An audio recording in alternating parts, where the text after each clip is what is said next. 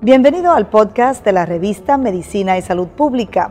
No se pierda nuestra entrevista exclusiva con los médicos y expertos más relevantes para la medicina y la salud pública en Puerto Rico y el mundo. Si desea ver este podcast en vídeo, puede hacerlo en nuestro canal de YouTube Revista MSP.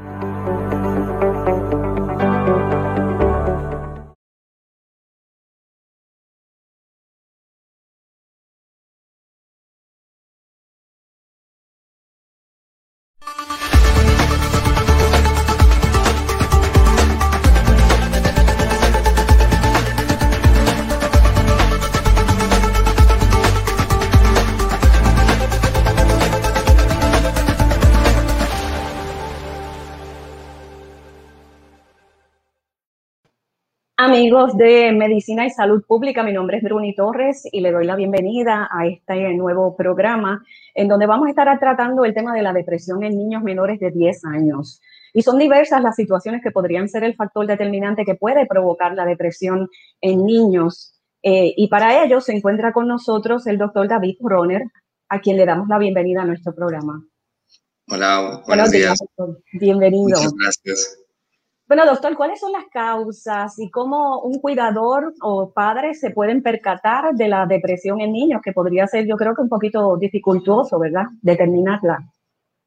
Sí, las causas, bueno, eh, digamos eh, que cuando hablamos de los trastornos depresivos en los niños, es una, es un, son varios grupos, varias enfermedades o varios trastornos que están compuestos por una sintomatología común que es la, los síntomas depresivos, ¿no?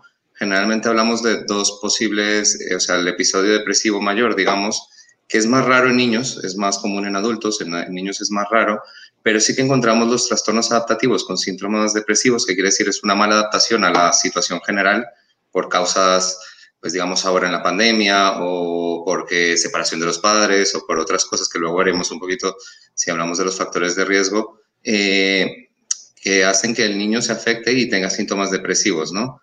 Eh, las, eh, lo que pasa, digamos, es, generalmente, eh, no se sabe exactamente qué pasa en el organismo, hay varios estudios al respecto, pero sí que se sabe que em, se están estudiando unas vías muy importantes. Una es la parte inflamatoria, se ha relacionado mucho la depresión con, con la inflamación en el sistema nervioso central y parece que eso es cierta forma de reaccionar, las partículas inflamatorias en el cerebro hacen que nos den estos síntomas depresivos, ¿no?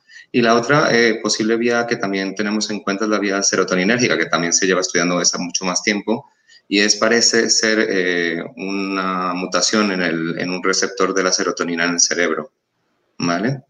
Esas, las manifestaciones son comparables con las físicas que presenta un adulto con depresión o son diferentes? Entonces, digamos, nosotros eh, muchas veces en en psiquiatría infantil, bueno, y en psiquiatría en general nos guiamos en, en unos libros diagnósticos. En general eh, usamos, en la gran parte, en gran parte del mundo, usamos el DSM, que es el manual diagnóstico que se hace la Asociación Americana de Psiquiatría, ¿no? Y, digamos que los criterios diagnósticos, ahora salió el, nuevo, el año pasado o antepasado, eh, los criterios diagnósticos para adultos y para niños son los mismos, pero realmente pues no es, no es exactamente igual, ¿no? Eh, a lo único cambio que dicen ahí es que el ánimo depresivo en niños es más eh, irritación. Entonces tenemos que ver más o menos es cómo se presenta cada uno de los síntomas en, niños que es diferente en el adulto, ¿no? Por ejemplo, lo que decíamos del ánimo depresivo en niños, pues poca veces se ve o no, lo, o no lo vemos como se ve en el adulto, sino se ve más irritabilidad, ¿no? Luego la disminución del interés o la disminución del placer, sí que vemos a los niños que dejan de disfrutar un poco, que quieren dejar de jugar o que no quieren jugar, ¿no? Y el, cambio de los cambios en el apetito, en el peso sí que se ven en los niños, las alteraciones en el sueño se ven que los niños no, no se duermen bien, ¿no? ¿no? No nos lo dicen como los adultos, pero los niños sí que, pues, los padres se dan cuenta que el niño está durmiendo mucho menos, ¿no? Y, eh, digamos, también lo que más nos llama la atención, digamos, a, o les llama la atención a los padres, a los profesores, es eh, baja el rendimiento académico, en los niños pues que ya tenemos notas y esto pues vemos un bajo rendimiento académico y eso nos llama mucho la atención, ¿no? La pérdida de energía, la pérdida, el niño antes jugaba un montón, se movía un montón y ahora lo vemos como cansado, irritable, ¿no? Entonces estas son las cosas que nos llaman mucho la, atención en los niños que, que, tienen depresión o síntomas depresivos. ¿Cuán complicado ha podido ser la cuarentena para niños que previamente al tema del COVID habían estado presentando estos síntomas y aquellos que posiblemente a partir de estas cuarentenas eh, con la pandemia pues hayan desarrollado la enfermedad? Pues eh, hemos visto, eh, digamos, nosotros lo, hablamos mucho con los, con los compañeros de psiquiatras, psiquiatras infantiles aquí en España, hablamos mucho constantemente, tenemos grupos en los que hablamos, de hecho ahora estamos en la, en, en el, en el Congreso Nacional de Psiquiatría Infantil aquí en España, que está cursando estos días, ¿no? Y justo estamos hablando de todo esto, ¿no? De la pandemia y de esto. Y sí que nos hemos dado cuenta que, eh, digamos, las consultas a psiquiatría en general han aumentado en tres a cuatro veces en niños ah. pequeños y en adolescentes más o menos hasta diez veces lo que se veía antes. Hoy salió un artículo en el mundo que decía que el 50% más de consultas, ¿no? Y en depresión, y generalmente la mayoría son síntomas depresivos, síntomas depresivos, ansiosos, ¿sí? Entonces es lo que más estamos viendo. Al inicio mencionó la separación de los padres. Eh, ¿cómo, ¿Cómo puede afectar esto al niño? Los padres deben estar obviamente en comunicación constante con, con los niños en un proceso de separación, ¿verdad? Sí, sí, es, es, digamos como yo decía al principio, ¿no? Hay el episodio depresivo mayor, que es algo más digamos, orgánico, que no tiene una causa, pero la gran mayoría de síntomas depresivos en niños son, eh, eh, son trastornos adaptativos, o sea, son malas adaptaciones a, cosas que le están pasando. Y entre esos el factor más común es, es separación de los padres o mal funcionamiento familiar, ¿no? Eh, no solamente la separación, sino a veces es más el que siguen casados, pero tienen muchos problemas entre los padres, discusiones, todo eso que lleva al niño a tener síntomas depresivos, ¿no? O sea que es un, ambiente de hogar disfuncional, podríamos decir. Claro, claro, eso, que, que, la familia no esté funcionando bien, que haya muchas discusiones, eso lleva a, posiblemente a que el niño tenga síntomas depresivos. No quiere decir que todos los niños, ni todas las separaciones, ni todas las familias en las que pase esto, el niño vaya a tener esos síntomas, pero sí que es un factor de riesgo muy, muy importante para, para esto. Eso incluye un padre ausente, una madre ausente, y me refiero a un padre que posiblemente están cansados físicamente, pero llegan del trabajo y no prestan atención a los niños. Podría causar también esa... Sí, también, también se puede ver. Sí, sí, también. Eh, eso hace parte de las disfunciones familiares y los conflictos familiares que, que hacen que los niños tengan más riesgo de tener estos síntomas, claro. ¿Qué debe velar ese cuidador, esa persona responsable o esos padres para evitar en realidad que su niño caiga en una depresión que pudiese agudizarse y ser una depresión mayor? Pues yo creo que eh, es muy importante, digamos, aquí en España utilizamos mucho unos servicios, eh, los servicios sociales para esto, que nos ayudan mucho con esto, y es eh, intentar resolver las situaciones familiares, ¿no? ¿Esto cómo se hace? Bueno, es, así tan difícil, ¿no? Pero generalmente lo que se intenta es hacer un poco de conseguir, digamos, de las pautas de terapia que se utilizan en las terapias que utilizamos en niños, eh, muchas veces eh, la, juntamos a los padres en, en, esto para que ellos trabajen juntos en pro del niño. Eh, les ayudamos también lo que decía de servicios sociales. De servicios sociales tiene mediadores familiares, ¿no? Para ayudar a los padres a, a resolver, aunque no estén bien entre ellos, digamos, y que la relación entre ellos ya no es, sea lo de antes, intentar resolver para con los niños, ¿no? El, cómo comportarse con los niños, el cómo eh, llevar esas relaciones con los niños es muy importante, ¿no? Eh, y luego los cuidadores pues deben también fomentar eh, las actividades en el niño, dar, dar, la seguridad al niño de que están ahí, de que están para ellos, ¿no? Todo, todo eso fomenta, favorece que el niño mejore. Aparte de esa unión, ¿verdad?, familiar para poder iniciar ese tratamiento, en términos de medicación, ¿qué podríamos aportar? Entonces, en general, eh, como decíamos, hacemos terapia en general, pero luego eh, también utilizamos tratamientos, no siempre, los tratamientos se deben utilizar, sobre todo, eh, o sea, en, los, en los síndromes depresivos leves no utilizamos tratamientos en general, siempre empezamos con terapia, pero en, en los que son ya moderados o severos sí que utilizamos tratamientos. la gran mayoría de tratamientos, o sea, los tratamientos que utilizamos son antidepresivos, los no todos los antidepresivos están aprobados en menores de, 18 años, entonces solemos utilizar eh, unos que se llaman inhibidores selectivos de la recaptación de serotonina, que son unos antidepresivos que están hace mucho tiempo con nosotros y que están muy bien estudiados y están estudiados también en niños, en la seguridad, ¿no? Entonces sabemos que son medicamentos muy seguros. Entonces son esos los que solemos utilizar en niños. ¿Qué otras enfermedades podrían estar asociadas a la depresión infantil? Perdona, que no, no escuché muy bien. ¿Qué otras enfermedades podrían estar asociadas a la depresión infantil, si alguna? Pues están, eh, sobre todo, el, asociamos mucho el, los trastornos del neurodesarrollo, eh, son, es algo muy típico, digamos, el autismo, eh, TDAH, que es trastorno de déficit de atención e hiperactividad, eh, también las disforias de género, la homosexualidad y esto, que no son enfermedades, pero son, digamos, causas que en los niños pueden generar también, digamos, síndromes depresivos por, también por la sociedad y todo esto, ¿no? Eh, los trastornos de ansiedad están muy asociados. Eh, generalmente lo que hablamos de los trastornos adaptativos pues tienen eh, ansiedad y depresión, generalmente no, no solamente uno, ¿no? Los problemas de aprendizaje, los niños que tienen trastornos específicos del aprendizaje también tienen más síndromes depresivos y los trastornos por abusos de sustancias, que en los niños de menores de 10 años es, es raro ver, ¿no? en más adolescentes sí que están muy relacionados. Me dice que actualmente está participando de un foro en España sobre este tema. En términos de investigaciones, ¿qué, hay nuevo? En el, sí, eso. Ahora estamos en el Congreso Nacional de, Psiquiatría Infantil y, justo estábamos hablando de, tratamientos y de lo, bueno, nuevos tratamientos. Sí que hay algún nuevo tratamiento, es la esquetamina, que que no está aprobado en niñas todavía, es algo que está saliendo ahora para adultos, va a salir aquí en España dentro de poco para adultos, y sí que preveemos que se vaya a empezar a utilizar en adolescentes en un tiempo, ¿no?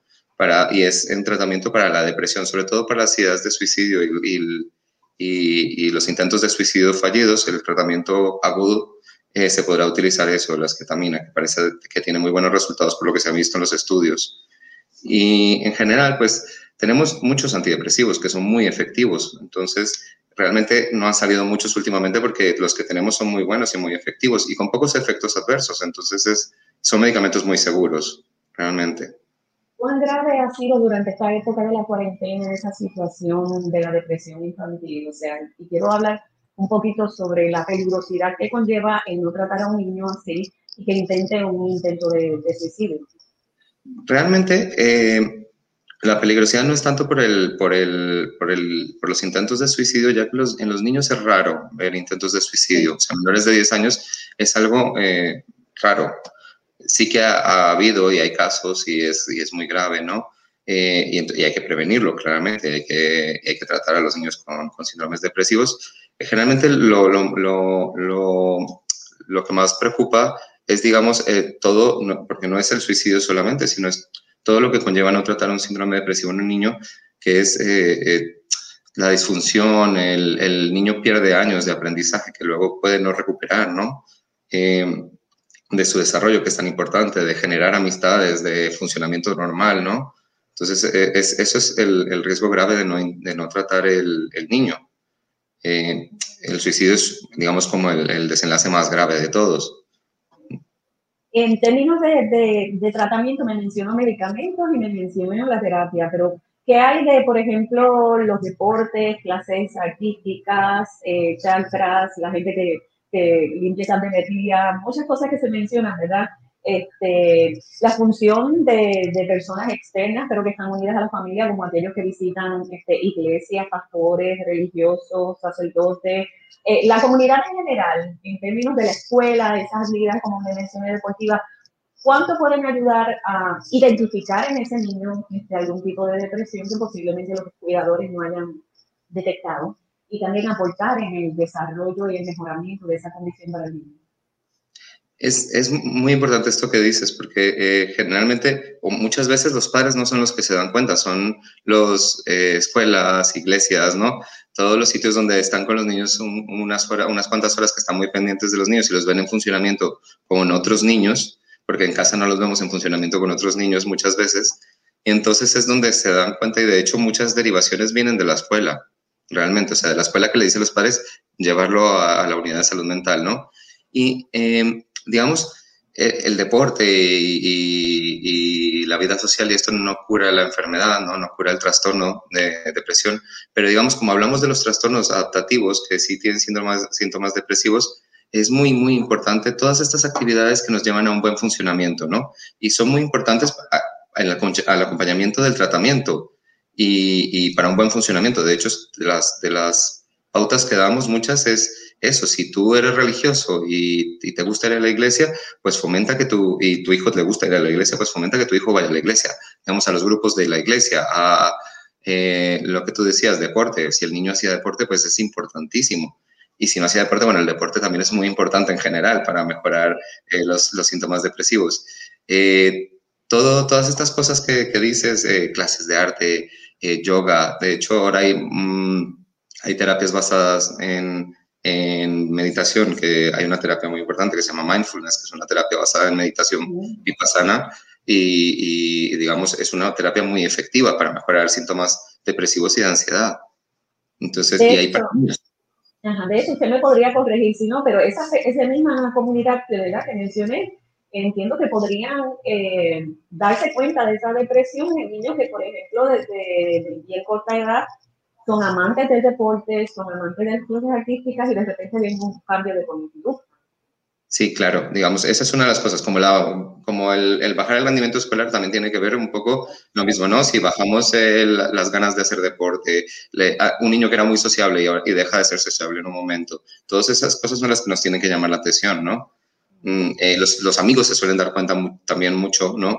si es un niño que tiene muchos amigos y los amigos se dan cuenta que no quiere salir, no quiere quedar con ellos, en la escuela no les habla, ¿no? Es, es importante también. Exactamente, digo, en cuanto al abuso infantil, este, también esta comunidad lo puede, lo puede identificar ese tipo de, de, detonante, ¿verdad? Que puede provocar un tipo de depresión y cambio de comportamiento en, el niño. ¿Cuáles son sus recomendaciones en cuanto a esto? En cuanto al abuso infantil, eh, eh, es, es, difícil verlo, o sea, es difícil verlo en el entorno. A veces eh, se dan cuenta profesores porque ven, eh, digamos, maltrato, ¿no? Sobre todo, o ven lesiones en el niño. es difícil darse cuenta. Muchas veces se dan cuenta ya por los síntomas depresivos que tienen cuando lo derivan y en la consulta que hablamos abiertamente de, de estas cosas muchas veces nos damos cuenta ya el psiquiatra, ¿no? Cuando lo valoramos al niño de que puede haber un abuso infantil eh, un maltrato infantil. Eh, la recomendación, bueno, es, es, a, los, a los cuidadores, porque muchas veces no son los mismos cuidadores, sino son familiares eh, más externos o, otras personas. A los, a los cuidadores estar pendientes, también a los profesores estar muy pendientes de estos cambios, ¿no? De estos cambios de lo que decíamos, bajo rendimiento, que son los mismos síntomas realmente, ¿no? El, que deja de estar con los amigos, el que deja de hacer deporte, todas estas cosas son las, las que eh, deben preocuparnos y yo creo que, bueno, creo yo y creemos todos los psiquiatras infantiles en general que, que se debe tener eh, y que es algo que se debe preguntar siempre, ¿no? El, el, el, si hay algún abuso, el que se debe tener en cuenta, si hay algún abuso, si hay alguien que le esté haciendo daño o maltrato, ¿no? Eh, porque eso tenemos que trabajarlo y es algo muy importante. Doctor, una situación como esta, ¿con qué componente eh, médico se trabaja? O sea, me imagino que debe entrar en función eh, la colaboración del pediatra y qué otro tipo de profesional en la salud en conjunto con un psiquiatra para poder mejorar el comportamiento del niño. En general, bueno, aquí en España es que, bueno, tenemos un, un, servicio, como tenemos el servicio sanitario público, que es muy grande, ¿no? Y tenemos muchos, eh, compartimos muchas cosas, pero en general eh, sí que el pediatra es muy importante. De hecho, el pediatra es el que generalmente nos deriva, el niño no. Eh, es el que se da cuenta, el que nos deriva y el que más va a ver al niño muchas veces. Generalmente en la, en la, unidad siempre trabajamos un psiquiatra y un psicólogo juntos. Entonces, también por los tiempos de consulta y por cómo, cómo llevamos las cosas, los psicólogos suelen hacer la parte psicoterapéutica y los psiquiatras, aparte de que hacemos una entrevista psicoterapéutica y que todo es psico, hace parte de la terapia, estamos más en, en la parte de de los casos más graves, de llevar las medicaciones, de ajustar las medicaciones. Y luego eh, hay otros, eh, otras entidades muy importantes, eh, como lo que hablábamos en servicios sociales aquí en España. Tenemos unidades de familia, ¿no? bueno, pero en, Latinoamérica también en general hay el bienestar social y todas esas cosas que nos ayudan mucho a trabajar a la familia, a ver problemáticas, digamos, las, la, en, están las casas de la mujer y estas cosas que ayudan para el abuso y el maltrato, Aquí hay unidades de abuso a, los niños y de maltrato a niños, entonces también eh, trabajamos con ellos. En los colegios, eh, los, orientadores escolares o los psicopedagogos que también eh, nos ayudan mucho a trabajar desde el colegio, a dar las pautas en el colegio a los profesores para cómo trabajar con los niños. trabajamos en constante eh, es un equipo multidisciplinario.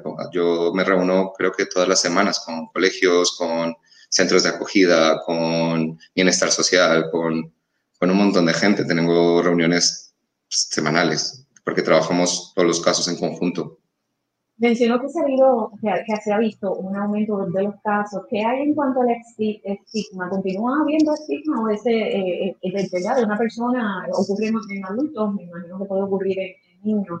En, en, cuanto a, a, un paciente ¿verdad? Eh, que visite a un psiquiatra, ¿cómo, cómo, ha habido, ¿cómo se ha transformado ese, ese estigma que había antes? ¿Continúa ese estigma o se ha A ver, eh, sí que ahí, digamos, va mejorando la consulta como tal en, en adultos, es si se ve más que la gente consulta más o se, se, se, avienta a consultar más, no a pedir más que lo envíen al psiquiatra o, o al psicólogo.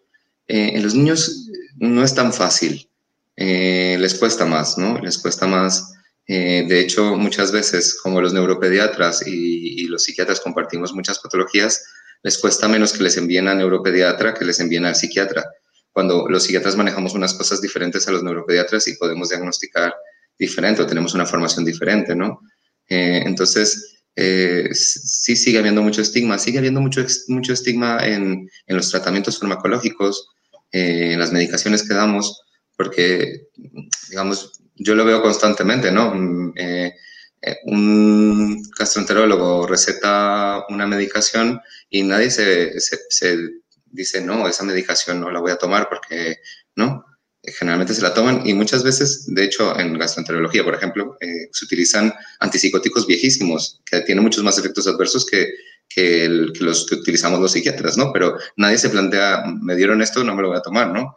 En cambio, con las medicaciones psiquiátricas sí que tienen muchas dudas, tienen eh, mucho reparo ¿no? a la hora de darle a sus hijos. Además, eh, lo, lo, decían hoy en el Congreso esta mañana, eh, los padres se sienten muy culpables de dar medicaciones a, a los hijos muchas veces porque se sienten culpables, porque sienten que a lo mejor es algo que ellos están haciendo mal, ¿no? Y lo vamos a, a, medicar al niño porque yo estoy haciendo algo mal, ¿no? Entonces, eso muchas veces, todo esto dificulta el que los padres consulten, el que, en que, en que les den alguna medicación, ¿no? Entonces sigue habiendo mucho estigma. Yo todos los días hablo de esto con, con, mis pacientes y con sus padres para... Pues, sí. ¿Cuál sería su recomendación? ¿Qué es lo que le dice a esos padres para poderlos convencer y, y aliviar su preocupación en cuanto a ese estigma? A ver, yo intento, eh, digamos, motivar, reconfortar, ¿no? El, el, el, que no es culpa de ellos, o sea, el, el, solucionar los problemas familiares es muy importante, pero no culpar a nadie, porque nadie tiene la culpa, o sea, nadie le hace daño a su hijo en general eh, con, con, conocimiento, ¿no? Muchas veces por falta de conocimiento o porque no nos estamos dando cuenta del problema que hay, ¿no? Entonces yo los motivo, los, eh, les intento quitar culpa muchas veces y sobre todo explicando eh, sobre las medicaciones y los tratamientos. O sea, yo creo que cuando uno eh, como psiquiatra explica muy bien los posibles efectos adversos, el, los beneficios que trae el, tratamiento, ¿no? Y, y, les ponen una balanza los beneficios que puede dar la medicación con los posibles efectos y, y además eh, el, si aparecen esos efectos, ¿qué podemos hacer al respecto, ¿no? Y, que ellos conozcan todo lo que puede pasar, yo creo que hace que, que más tranquilamente eh, ellos de, este, tengan una adhesión al tratamiento y, y, al, y, al, seguimiento, ¿no? Y al acudir a la consulta. Por último, doctor, ¿se puede confundir la depresión en niños con alguna otra condición?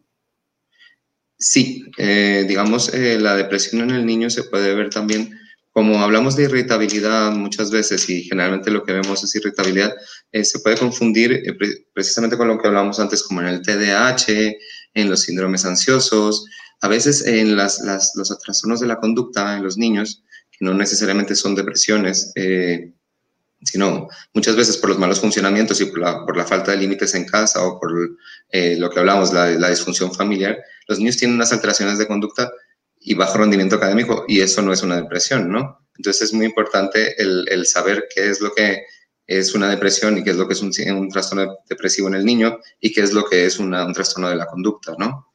Eh, eso también, eh, los trastornos de, del aprendizaje no tanto, más los, los, los trastornos del neurodesarrollo, eh, a veces el, los autismos leves eh, se pueden confundir con, con síndromes depresivos. Eh, mm, ahora no, no, no recuerdo otro así importante, no, yo creo que son esos en general, niños pequeños.